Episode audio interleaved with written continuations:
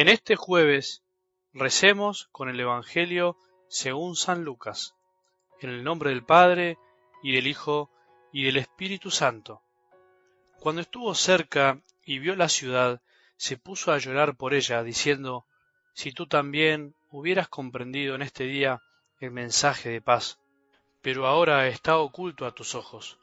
Vendrán días desastrosos para ti, en que tus enemigos te cercarán con empalizadas te sitiarán y te atacarán por todas partes. Te arrasarán junto con tus hijos que están dentro de ti, y no dejarán en ti piedra sobre piedra, porque no has sabido reconocer el tiempo en que fuiste visitada por Dios. Palabra del Señor.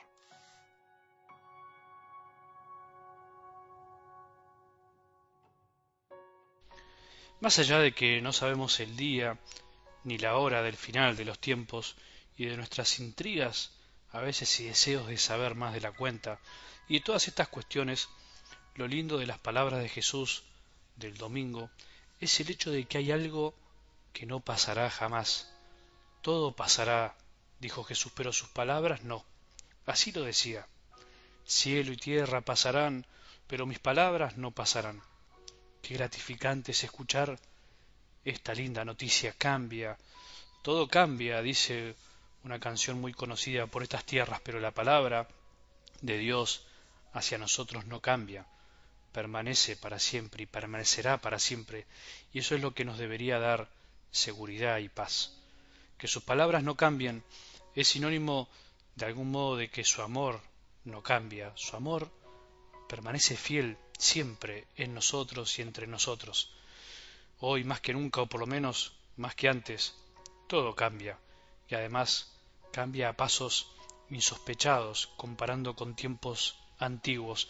Al pensamiento actual le encanta jactarse de que todo cambie y pregona que todo debe cambiar, sin importar su esencia, porque además eso mantiene cierto negocio de muchos.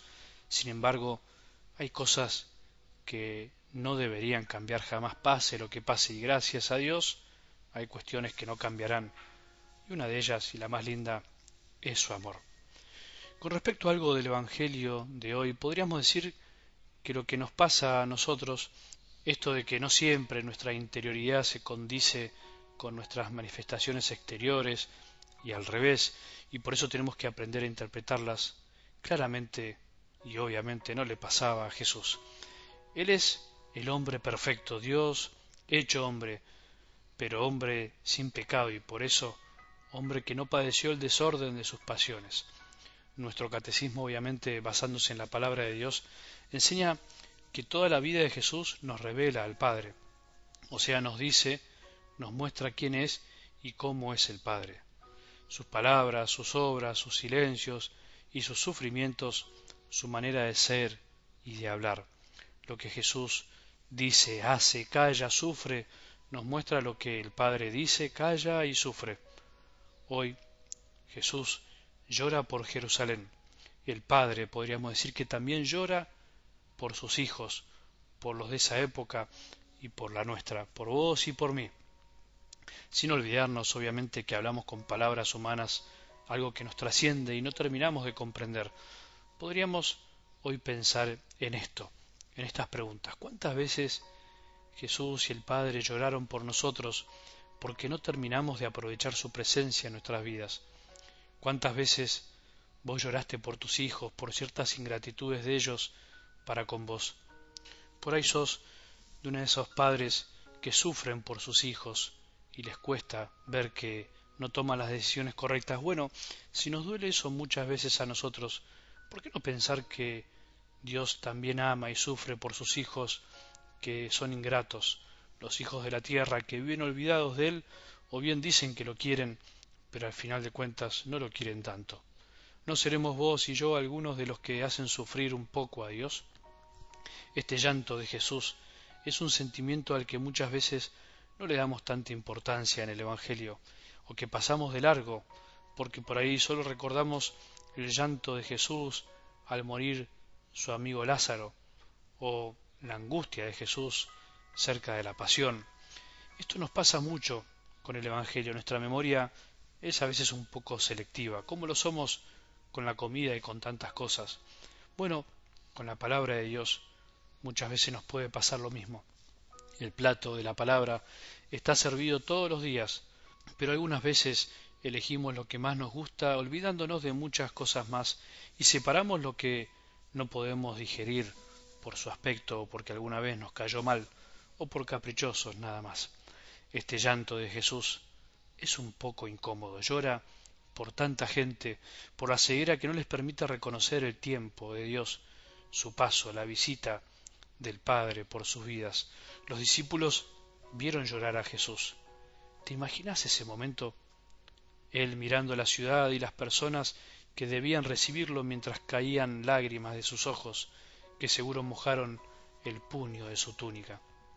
Lágrimas de amor y por amor, lágrimas de tristeza, de desilusión, de impotencia, de reproche, lágrimas de Dios. Sí, Dios lloró, aunque cueste decirlo y creerlo. Jesús lloró y lloró en serio. No fue un teatro para que creamos que tenía sentimientos, los tenía verdaderamente.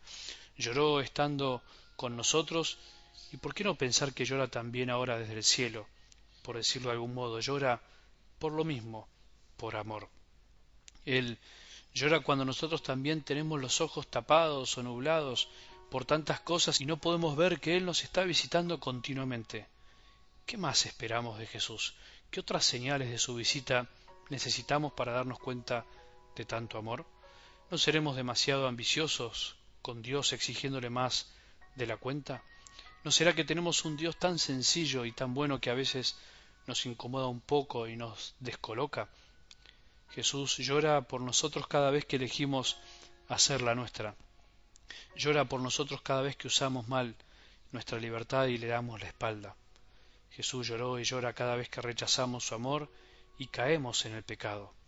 Llora porque nos ama, como cuando un padre o una madre se les estruja el corazón al ver que sus hijos toman caminos equivocados o desperdician sus vidas en cosas que no tienen sentido. ¿No es lógico que Él llore por nosotros? ¿No es lindo, aunque duela, que a Jesús le preocupe nuestra vida y llore por amor?